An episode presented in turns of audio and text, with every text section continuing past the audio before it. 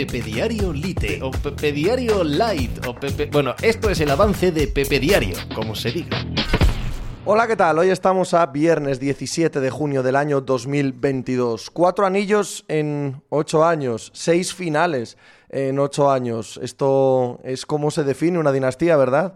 Estos son los números que ponen sobre la mesa a uno de los mejores equipos de todos los tiempos y sinceramente no lo necesitábamos. No hacía falta más que haber visto jugar a los Golden State Warriors en el periodo mágico que se inició en el año 2015 para saber que estábamos ante un hecho absolutamente incontestable en la cima de la NBA y en la cima básicamente de cualquier deporte, ya sea de equipo o individual. Esta noche han puesto una guinda colosal, la guinda crepuscular, la guinda de eh, los eh, viejos vaqueros, ¿no? Mirando al horizonte de la vieja banda reunida de nuevo. Es cierto que los Golden State Warriors no tienen nada que ver con aquel equipo, es cierto que tienen una cantidad inmensa de jóvenes, sí, pero no es menos cierto que quien gana este anillo es el viejo núcleo. El núcleo que ya tiene todas sus historias escritas y a la que prácticamente solo le faltaba este epílogo veterano, este epílogo para que Stephen Curry tuviese